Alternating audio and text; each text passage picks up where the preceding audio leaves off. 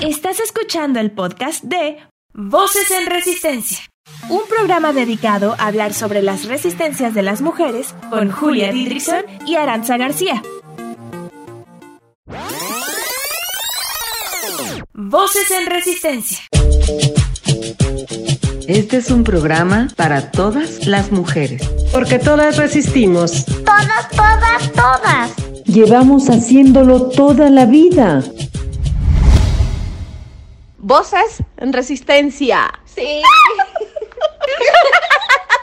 Hola a todas, ¿cómo están? Sabemos que hicimos una pausa de dos semanas, pero regresamos con una bomba de programa. Ya, las extrañábamos. Hoy nos acompaña como invitada la activista cultural mexicana Lorena Wolfer para hablar sobre el arte feminista en México.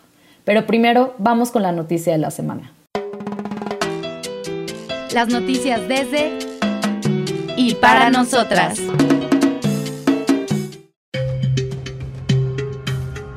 El lunes 15 de junio, la organización Consorcio Oaxaca sufrió una amenaza de muerte. Consorcio es una organización civil feminista que promueve el respeto y el ejercicio de los derechos humanos de las mujeres y la igualdad de género en el estado de Oaxaca, México. Se fundó en 2003 y lleva 10 años de funcionamiento. Lamentablemente, el lunes recibió una amenaza de muerte. En la puerta de la organización apareció una bolsa negra con pedazos de carne, lo que podría ser una cabeza de animal.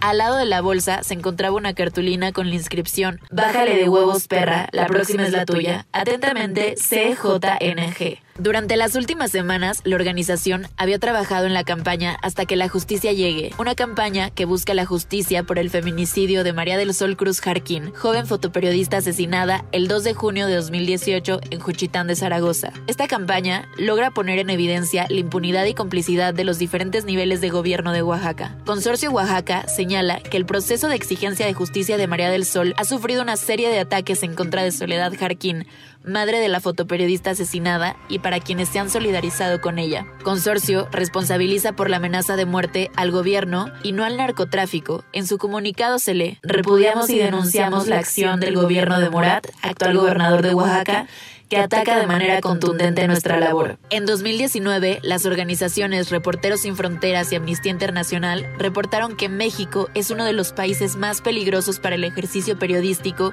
y para la defensa de los derechos humanos y del territorio. En 2019 fueron asesinados 30 periodistas y defensores de los derechos humanos y la tierra, en un país donde lamentablemente los asesinatos a defensores de derechos humanos son habituales, las amenazas de muerte no se pueden tomar a la ligera. Desde Voces en Resistencia le daremos seguimiento a este caso. Voces en Resistencia. Resistimos para cambiar realidades.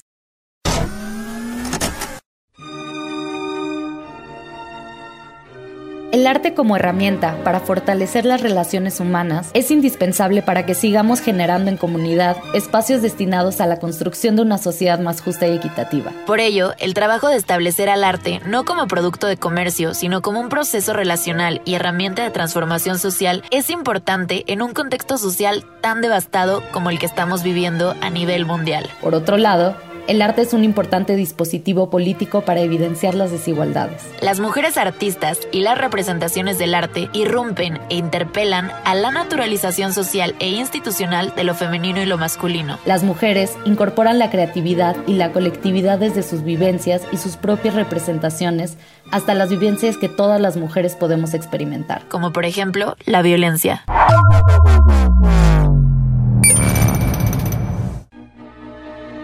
El arte y los proyectos culturales con perspectiva de género pueden ayudarnos a sanar, a construir un camino de más autonomía y a darnos más posibilidad de seguir alzando la voz y a expresar nuestras ideas. Es por ello que el programa de hoy lo destinaremos a hablar sobre la resistencia que significa crear desde el arte un mundo más justo para las mujeres. Estas son las voces de artistas que resisten en distintas disciplinas. Voces artísticas en resistencia.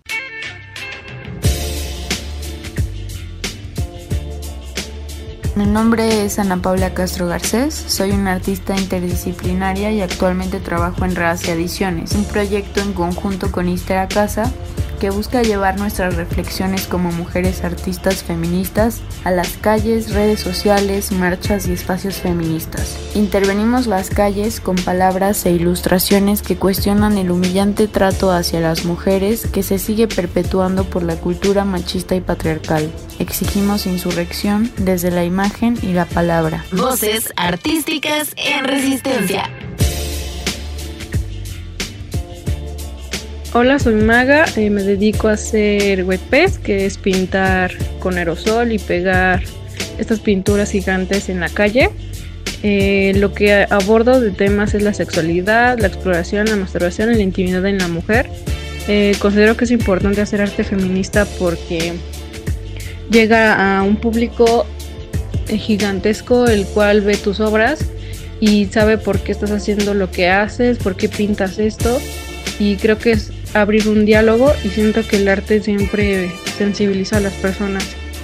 Eh, sí creo que mi arte representa una resistencia ya que pues es público, es gratuito y al estar en las calles les llega a diferentes tipos de personas, no necesariamente tiene que saber de arte, solamente eh, capta las ideas que yo les doy y tal vez eh, algunos aborden una reflexión más amplia eh, de acuerdo a mis obras. Voces artísticas en resistencia.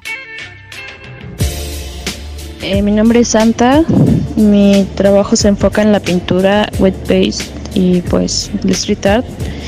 Eh, la temática que manejo en mi trabajo es sobre los estereotipos femeninos y el cómo se tiene que romper con los cánones que, que se han impuesto con el paso de los años y mostrar como un cuerpo más real. Presenta una resistencia el hecho que eh, se reproduzca como la voz de cada persona, de cada mujer y pues yo creo que eso es lo importante, como la, la voz que cada una tiene que decir y su forma de ver como eh, el mundo, ¿no? Voces artísticas en resistencia. Hola, me llamo Svetlana Shore, tengo 20 años y soy inmigrante europea en México. Principalmente soy pintora, escritora y realizo performance. Me gustan los temas tabú. Me, me gusta incomodar a las personas con cosas polémicas como la violencia de género, la sexualidad femenina, el BDSM, la menstruación y vivencias propias en esta sociedad patriarcal, incluso cosas como la Wicca que es la magia feminista.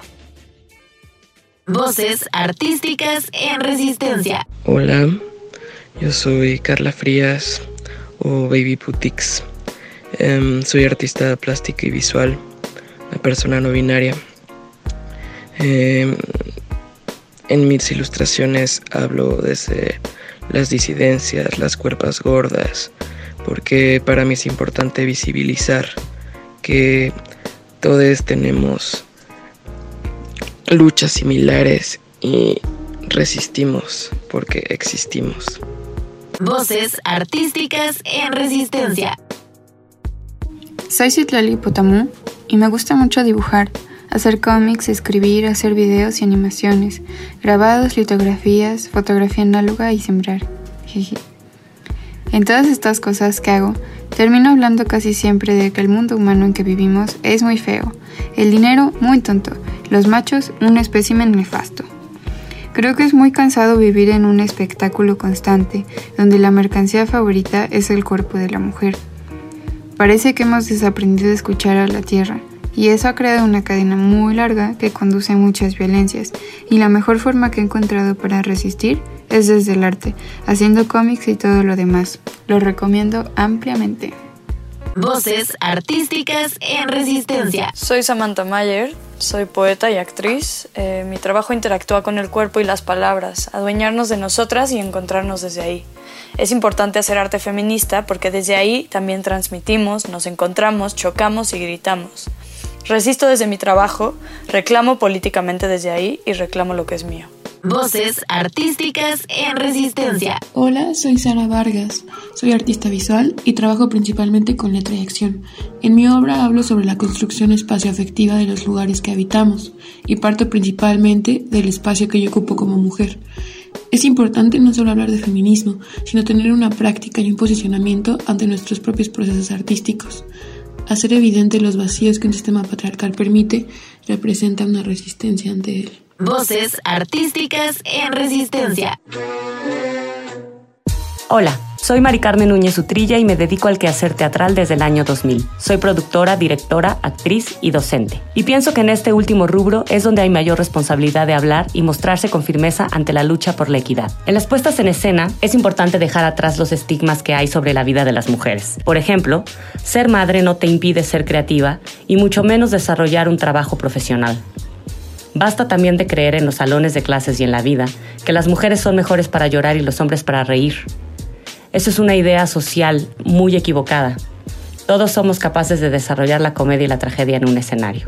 Voces artísticas en resistencia. Hola, soy María Advertencia Lírica, soy una rapera zapoteca, feminista, migrante, varada por pandemia. Soy una periférica originaria de Oaxaca. Me dedico al rap hace 17 años y mi activismo feminista comenzó desde ahí desde el tener el privilegio de nombrar, de nombrarme, de nombrar la historia que me atraviesa como una mujer, como una desplazada económica, como una periférica en una ciudad folclorizada donde muchas de nuestras historias no son contadas. Para mí el tener el privilegio de la voz me ha dado también la responsabilidad de nombrar, de contar, de problematizar y visibilizar lo que vivimos y creo que en eso radica también la importancia de la lucha de muchas personas en el hacer visible justo estas historias que han sido negadas a través del colonialismo, a través del patriarcado históricamente.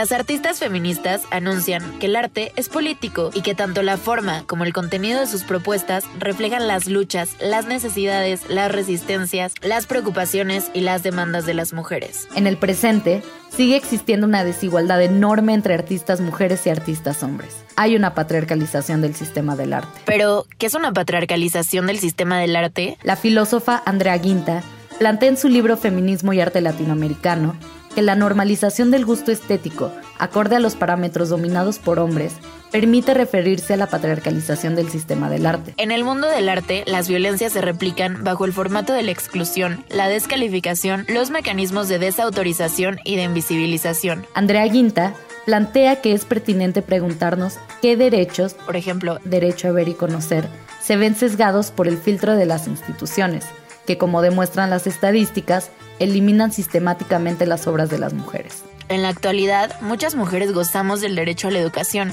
y en el caso de la educación artística, más de la mitad del alumnado son mujeres. Sin embargo, cifras demuestran las desigualdades que sostienen el mundo del arte. En un trabajo reciente, la investigadora Marta Ferreira Beltrán analiza los porcentajes de artistas mujeres en los museos de la UNAM.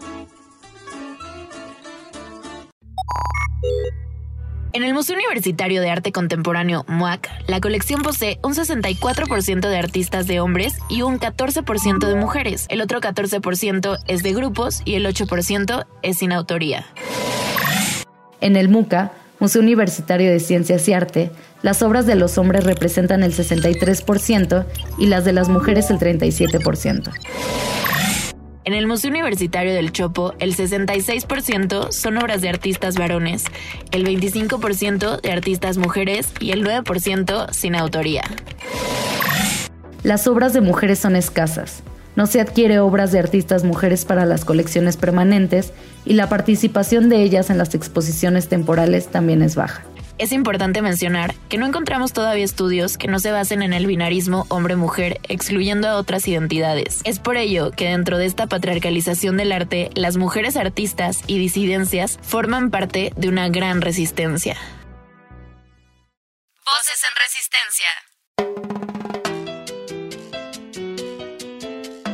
Lorena Wolfer es una de las artistas feministas contemporáneas más importantes en nuestro país. Desde hace más de 20 años, el trabajo del artista y activista cultural ha sido un sitio permanente para la resistencia y la enunciación en la intersección entre el arte, el activismo y los feminismos. Mientras en su propia obra artística aborda asuntos relacionados con la fabricación cultural del género y defiende los derechos, la agencia, las voces de las mujeres de los cuerpos no normativos, también ha producido, facilitado y curado decenas de proyectos con una gama heterogénea de artistas en plataformas como museos, el espacio público y la televisión. Desde la creación de radicales intervenciones culturales con diversas comunidades de mujeres hasta la elaboración de nuevos modelos pedagógicos para el desarrollo colectivo de conocimientos situados. Ella es Lorena Wolfer.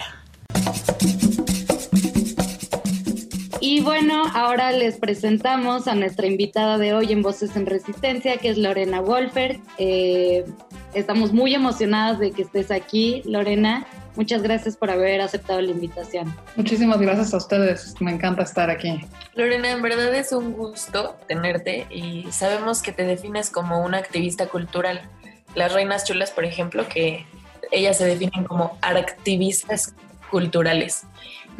Para ti, ¿qué es ser un activista y de dónde viene? Bueno, hay, o sea, bueno, es que vamos a regresarnos un poquito. Está este término que es activismo, con el que yo no me identifico porque siento que pone debajo, es como una especie de paraguas que pone debajo de un mismo paraguas, debajo de una misma como estructura a una serie de prácticas que no necesariamente ni operan de la misma manera ni tienen el mismo alcance, ¿no? Entonces, por eso yo tengo como resistencia con, con, ese término, con el activismo, y más bien por eso elijo seguirme llamando artista y activista cultural. Eh, para mí esto lo que quiere decir es trabajar en la intersección entre el arte, el activismo y los feminismos.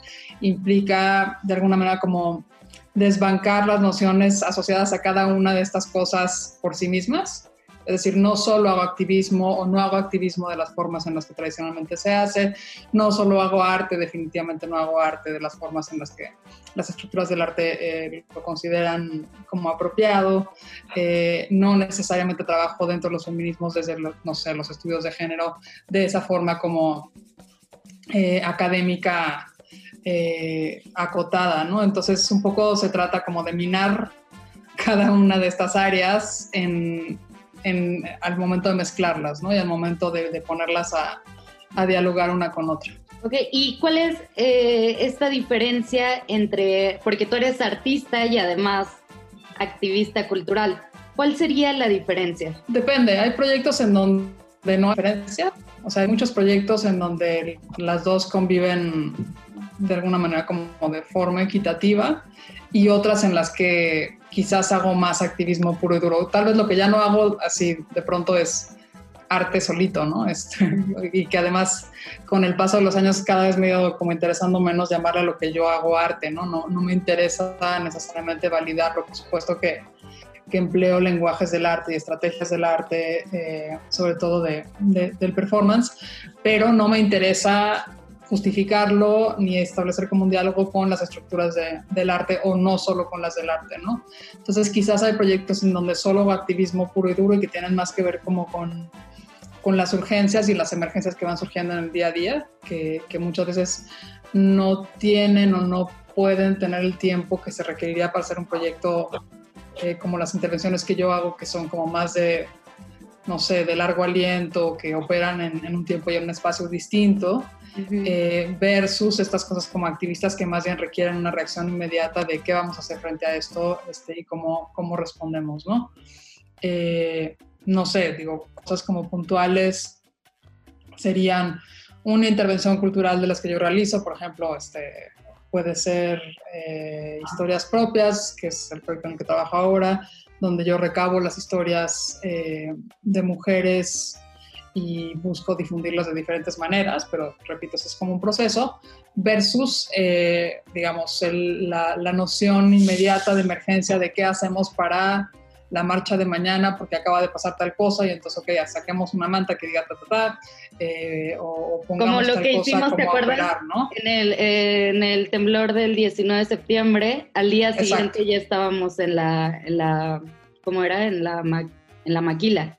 Y organizaste toda una intervención, pero fue como inmediato. Por ejemplo, eso, ¿no? Este, en, en, ese momento se trataba de más bien hablar de lo que estaba, bueno, de lo que acaba de pasar en Chimalpopoca y de, de recordar, porque además fue un, fue un sitio como muy singular, en que se limpió muy rápidamente, eh, que no entendíamos muy bien por qué se había limpiado tan rápidamente y, de lo que, bueno, lo que hicimos en ese momento fue hacer un memorial para, para las personas que habían muerto ahí, ¿no? Claro. Eh, entonces eso, eso es una lógica que es más inmediata que, que, las intervenciones que de pronto puedo hacer, este, que no están, digamos, como amarradas o acotadas a un cierto suceso político en ese instante, ¿no? Ya, y ahora, ahorita que mencionabas eh, tu proyecto de historias propias, eh, les quiero contar a, las mujeres y personas que nos escuchan que este proyecto eh, lo estás adaptando desde casa, ¿no? Entonces, Lorena ahorita está haciendo el proyecto Historias propias desde casa que recoge las historias de niñas, jóvenes, mujeres durante la contingencia sanitaria por el COVID-19. Eh, ¿Nos cuentas cuál es la intención de esto? Pues la idea de, bueno, Historias Propias es un proyecto en el que vengo trabajando hace dos años, ¿no? Este, y, el planteamiento original es recabar y difundir las historias de personas de identidades no normativas y con no normativas eh, me refiero a todo lo que puede haber en medio desde la historia de una niña que no tiene agencia y que normalmente de acuerdo a las estructuras y a los acuerdos sociales en los que vivimos no tiene poder de decisión, es decir, está sometida a una voluntad que siempre se supone que sabe más eh, que ella sobre lo que ella necesita y desea. Desde eso hasta personas de las ciencias sexogenéricas, personas en situación de calle, eh, personas con discapacidades, eh, en fin, así como todas estas personas que por diferentes motivos no formamos parte de la norma y por lo mismo no formamos parte de las narrativas de la ciudad, ¿no? Entonces la idea de historias propias ha sido eh, incorporar nuestras historias a las narrativas de la ciudad para ir alterando y transformando estas narrativas, ¿no? Eh, a partir de, de, bueno, desde el inicio de la pandemia, lo que hice fue como transferir el proyecto a un proyecto en línea para recabar las historias de, mujeres cis y trans durante el confinamiento, ¿no? Eh, el confinamiento sabemos que para las mujeres, bueno, de inicio, el regreso a la casa es tal cual, el regreso a la casa es una cosa terrible, es un retroceso de, de la lucha de las mujeres de todos estos años, o sea, la vuelta a la casa no puede ser entendida si no pensamos lo que implica en, términos de, de posicionamiento político, de presencia pública, política de las mujeres en las esferas públicas, ¿no? Este, el regreso al espacio privado es en sí mismo problemático, sobre todo cuando además la casa eh, y la familia es el, principal nido para las violencias contra nosotras, ¿no? Entonces, es regresar a, un sitio de, las violencias, de la opresión y de los mandatos, digamos, tradicionales de género, y además es un sitio que, que multiplica aún más nuestras responsabilidades como las encargadas habituales de los cuidados de las demás personas, ¿no? Entonces, no solo estamos encargadas de las, digamos, de las vidas y del el desempeño desde el inicio de la mañana hasta la noche de nuestras hijas e hijos, sino también de las personas adultas mayores y eh, también muy importante como tenerlo en cuenta de, las personas que han tenido COVID-19, es decir, eh, somos nosotras quienes cuidamos del resto de las personas, ¿no? Entonces la idea de, desde casa ha sido visibilizar desde el singular, desde la experiencia eh, particular de cada una de las participantes, que cada una elige eh, cómo participa, eh, cómo es que cada una está viviendo el confinamiento y qué le ha significado. Lore, ¿dónde podemos encontrar ese proyecto? Está en un blog cuyo, cuya dirección no me sé, pero ahorita voy a llegar a ella y se los paso. Y vamos a postear en nuestras redes sociales para que la radio escuchas puedan... Es tal cual, historias propias desde casa.blogspot.com. Ya está. Súper. Eh, precisamente ahora que comentabas sobre las mujeres y las personas trans, la mayoría de tus proyectos artísticos consisten en retomar las voces de las mujeres o de personas de la comunidad LGTBI. ¿Por qué para ti es importante un arte relacional o participativo? Eh, pues no sé, yo tuve un, digamos, como un punto de quiebre o una transformación eh, digamos, muy importante.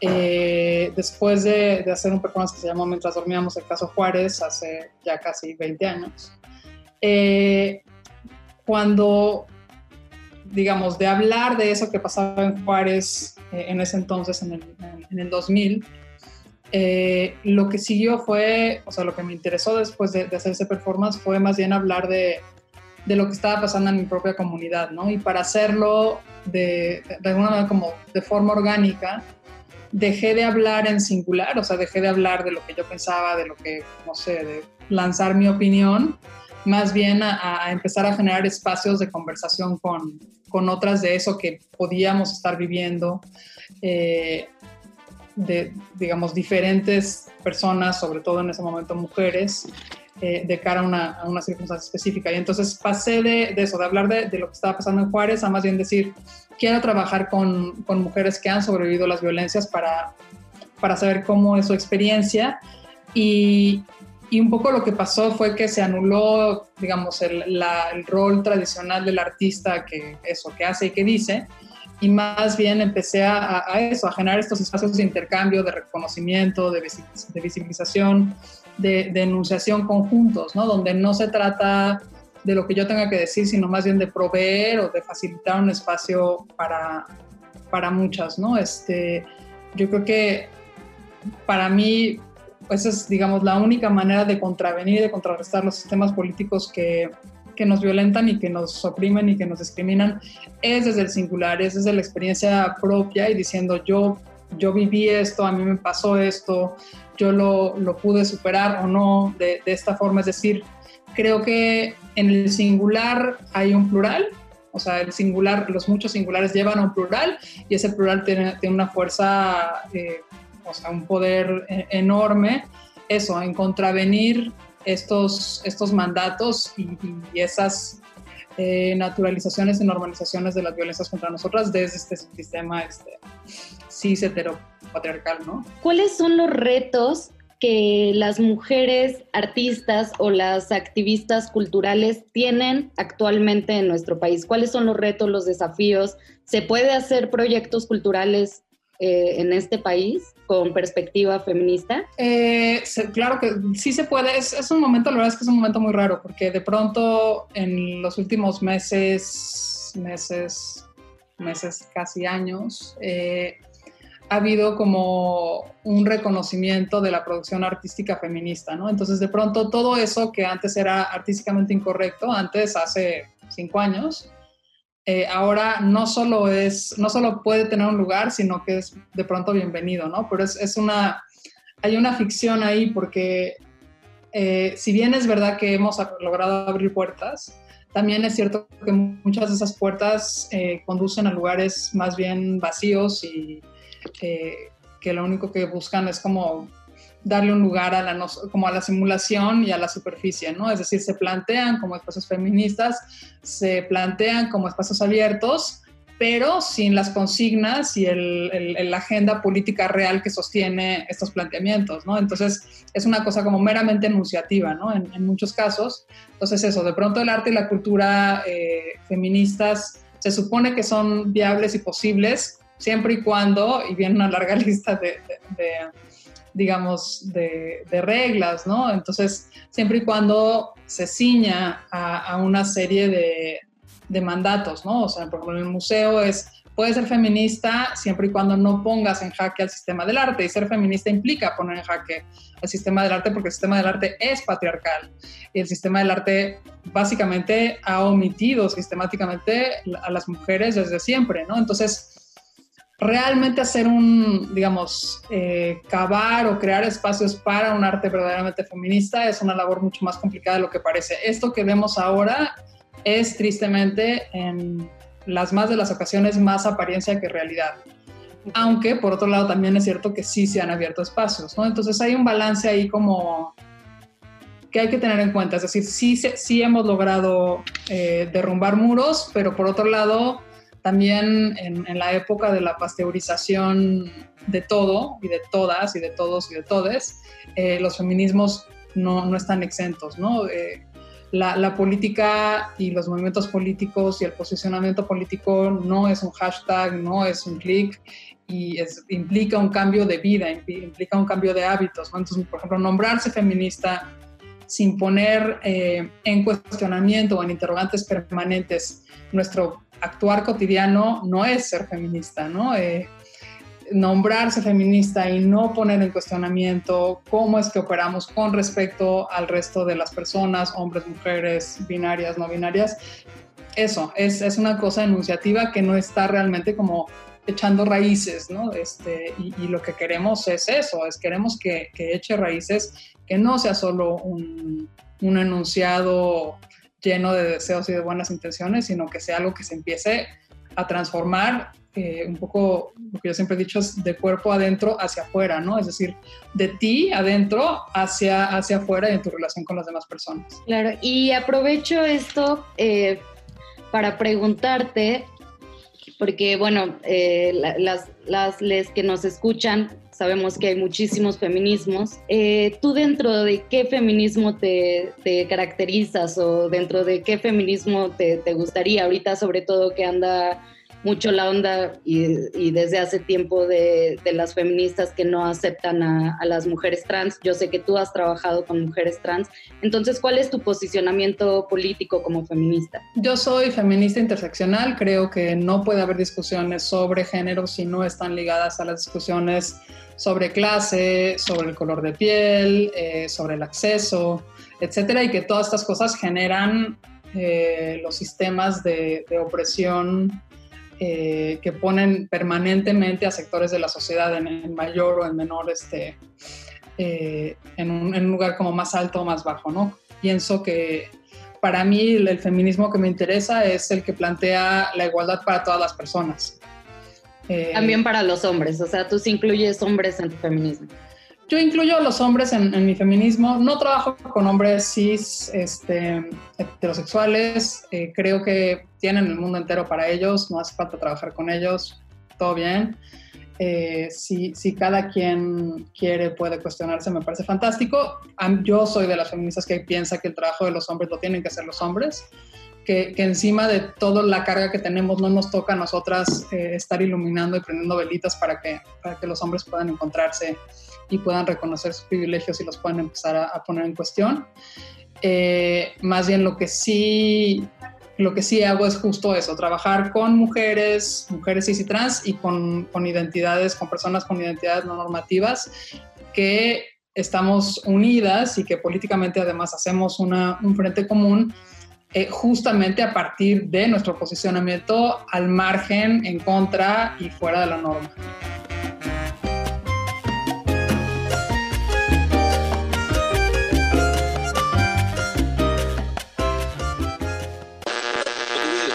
Vamos un corte, pero al regresar hablaremos de... Pitos, vaginas, menstruación, chichis, sexo, sexo, sexo. Exacto. Quédate.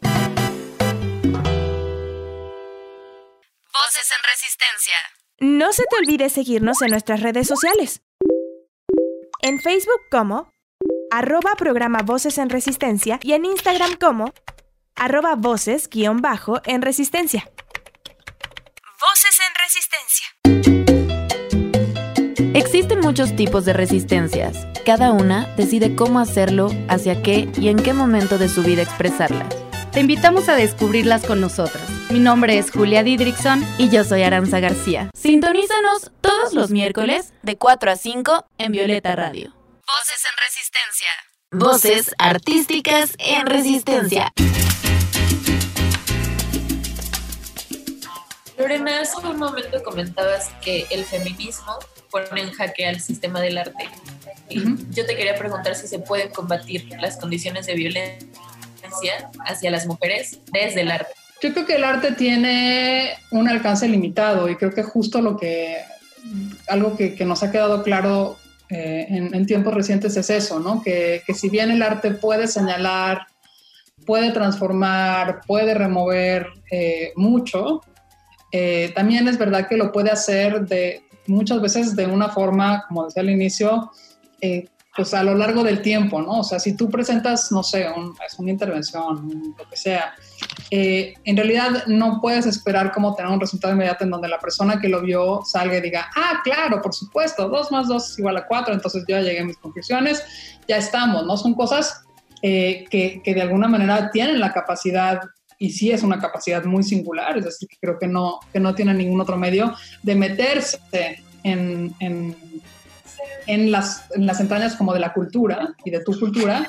para irla minando. Ahora, ese proceso eh, eh, para ir minando, pues lleva tiempo, ¿no? Entonces, de pronto, esa obra que tuviste allá en el 2005, resulta que hoy, este, algo en la vida te hace pensar y dices, claro, es que, ah, ok, ya, ya entendí, ¿no? Este, lo que eso quería decir, aquella pieza en donde ta, ta, ta, ta, ta, hoy cobra sentido, ¿no? Porque son como procesos, eso, de transformación de la cultura. Mientras que lo que se requiere muchas veces es una respuesta como, como más inmediata, ¿no? Entonces, por supuesto que creo que puede, o sea, que el arte puede mover montañas, pero también sé que el arte se tarda en mover esas montañas. Eh, y por lo mismo, eso, no necesariamente es la herramienta más efectiva en la lucha cotidiana inmediata, aunque puede aportar muchísimo, ¿no? puede aportar muchísimo en los lenguajes del activismo, eh, ofreciendo nuevos lenguajes, ¿no? Y nuevas formas que no sean parte de, pues, del bagaje habitual de, de eso, de, del lenguaje de la calle, de protesta, ¿no?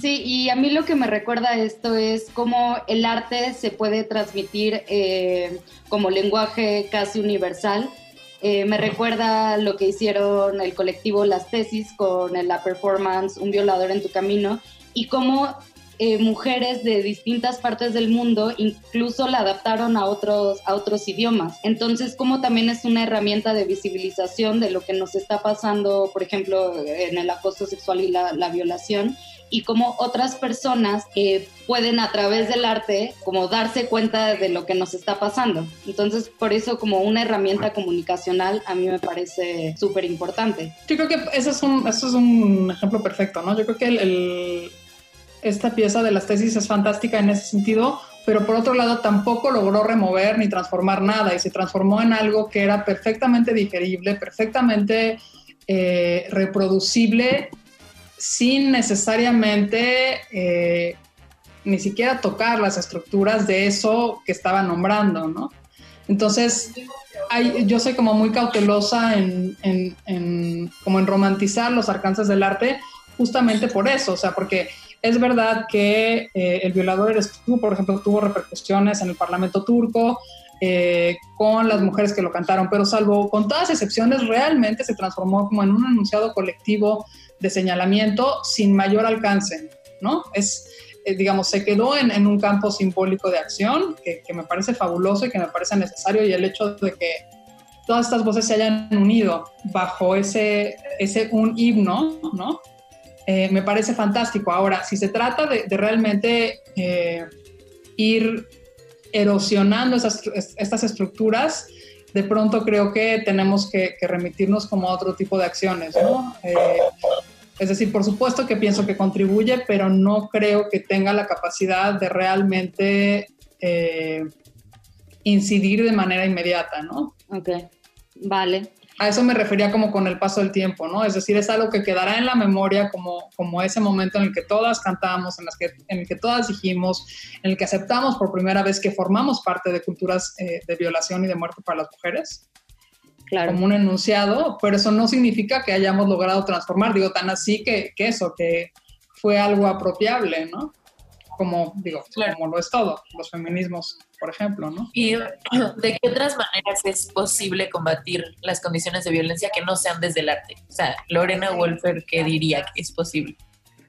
Eh, yo creo que, bueno, que claramente el, activismo es un terreno, bueno, quizás para mí el terreno más fértil para, para lograr hacer esto, ¿no?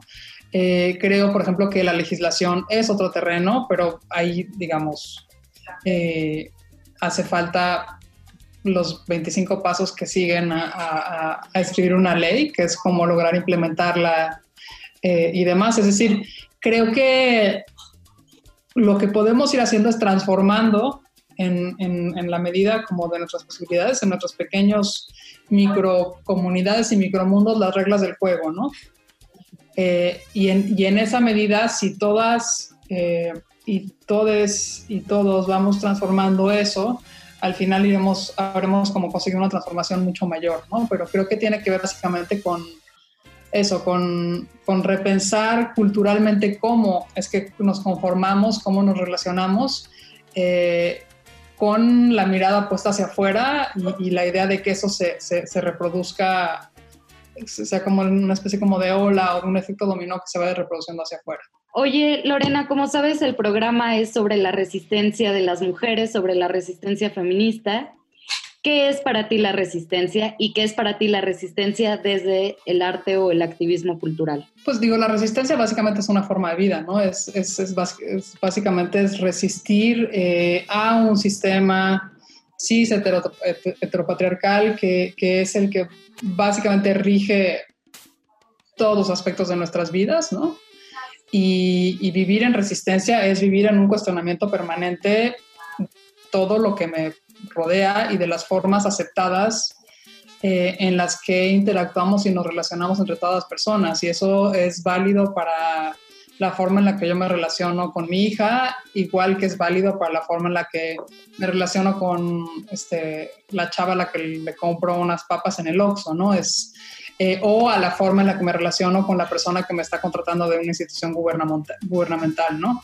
Eh, aplica para, para todo e implica eh, eso, poner en, interrogación todo, todo lo que hemos, este, todo lo que nos han enseñado que es normal, natural, este, el, estado de las cosas, ¿no? O sea, el estado, el, status quo, ponerlo siempre en cuestionamiento en un inicio desde mis propias prácticas, porque yo crecí, digo, como parte de este, este, este, sistema, yo no estoy aislada de este sistema y no por haberlo visto, de pronto estoy exenta de sus repercusiones. Eh, entonces empieza por, por, transformar eso, estar en resistencia en, en, y adentro de mí misma y después estar en resistencia eh, con, con, el mundo. La verdad es que es una forma muy cansada de vivir, ¿no?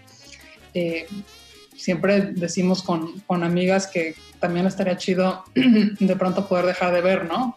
Porque cuando empiezas a ver ya no puedes dejar de ver nunca más, ¿no?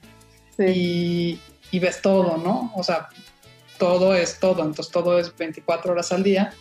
Eh, pero eso, estar en resistencia y estar en resistencia para mí también implica eh, responder en todo momento, ¿no? Este, entonces, por ejemplo, ahorita, en este momento, con la pandemia, de cara a las políticas eh, gubernamentales y presidenciales que, que, normalizan, solapan las violencias contra las mujeres, es es levantar la voz y decir, por supuesto que no, ¿no? Por supuesto que no es cierto que, que las familias mexicanas son distintas, ni fraternales, ni estas cosas extrañísimas este, que, que, dice nuestro presidente.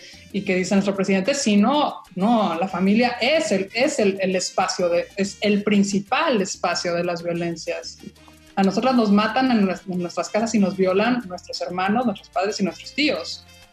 Eso, o sea, tengámoslo clarísimo, ¿no? Eh, entonces, eso, para mí estar en resistencia significa que de cara a esto que se está planteando como una política gubernamental, hay que responder a ella. Lo que a mí me hace sentir que, que puedo vivir en este mundo es mi capacidad de responder a él constantemente y sí responder y sí actuar, ¿no?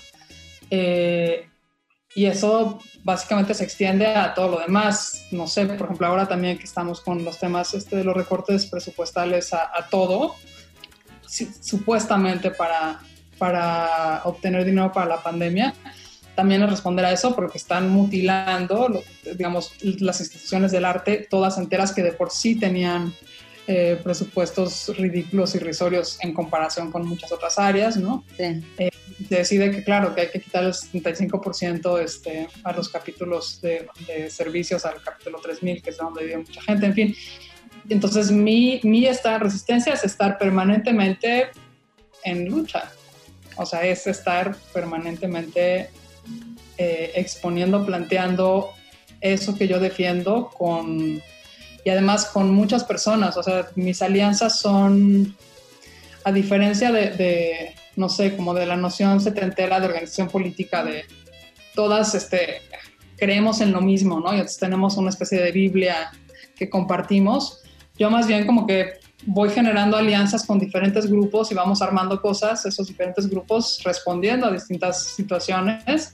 Esos grupos se, se, hacen y se deshacen, ¿no? Y se arman y se desarman conforme la vida y la realidad los va, los va como requiriendo, ¿no? Entonces, eso, estar en resistencia significa además estar en 25 frentes distintos este, al mismo tiempo. Me gusta mucho eh, tu, tu manera en la que ves la resistencia porque precisamente es la manera que Julia y yo le hemos querido dar el sentido al programa, ¿no? Porque justo nosotros cuando introducimos el programa decíamos que la resistencia es esta reacción que ejercemos ante mandatos o situaciones opresivas. Y como tú lo mencionas, es, hago, remarco en esto porque creo que es muy importante para nuestros radioescuchas que también entiendan el sentido de nuestras resistencias. Y decíamos que las resistencias son individuales, pero se vuelven colectivas y con eso las mujeres pueden llegar a grandes cambios, como por ejemplo al voto, bueno, muchos cambios, ¿no?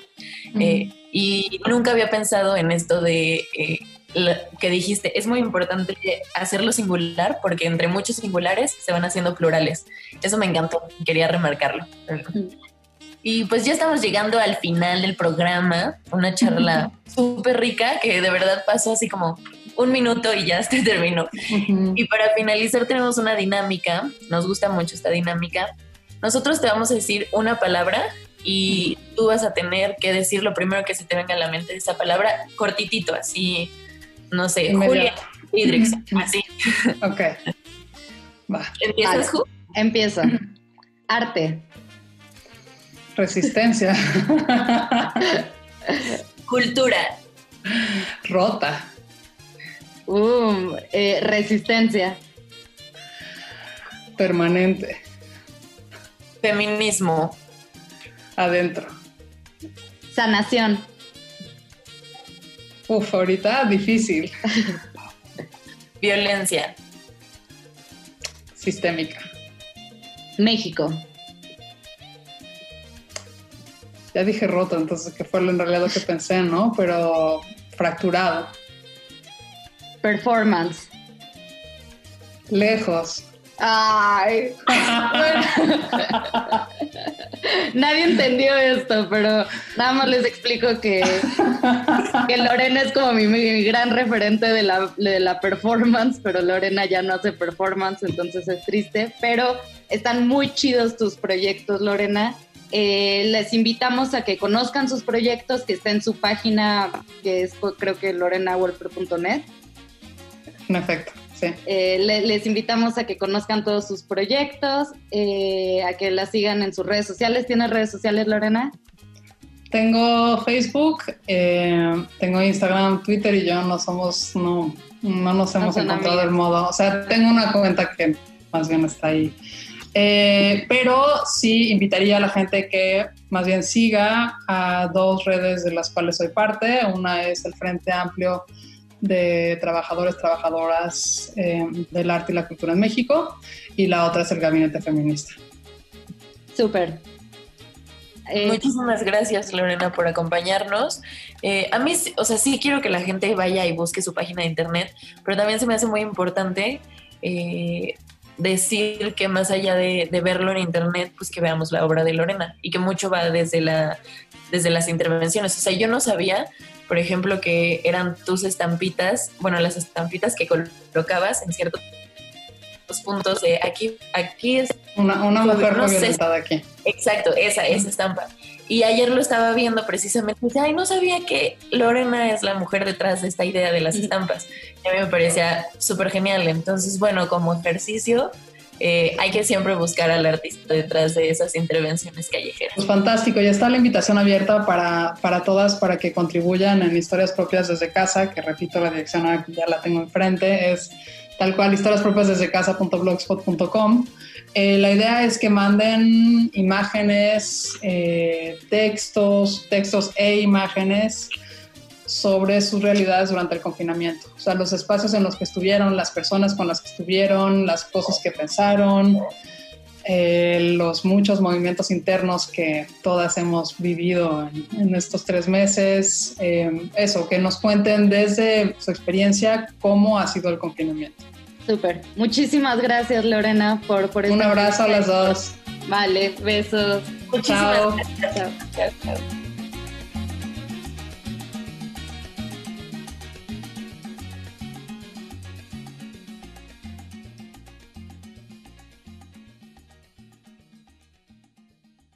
Muchas gracias por acompañarnos el día de hoy y gracias a todas las mujeres artistas que participaron en el programa. Sin duda, el camino del arte y la cultura no ha sido fácil para las mujeres. Como mencionó Lorena, es un trabajo tardado. Pero ahí están las mujeres resistiendo desde la creatividad feminista. Nos escuchamos el próximo miércoles. Adiós.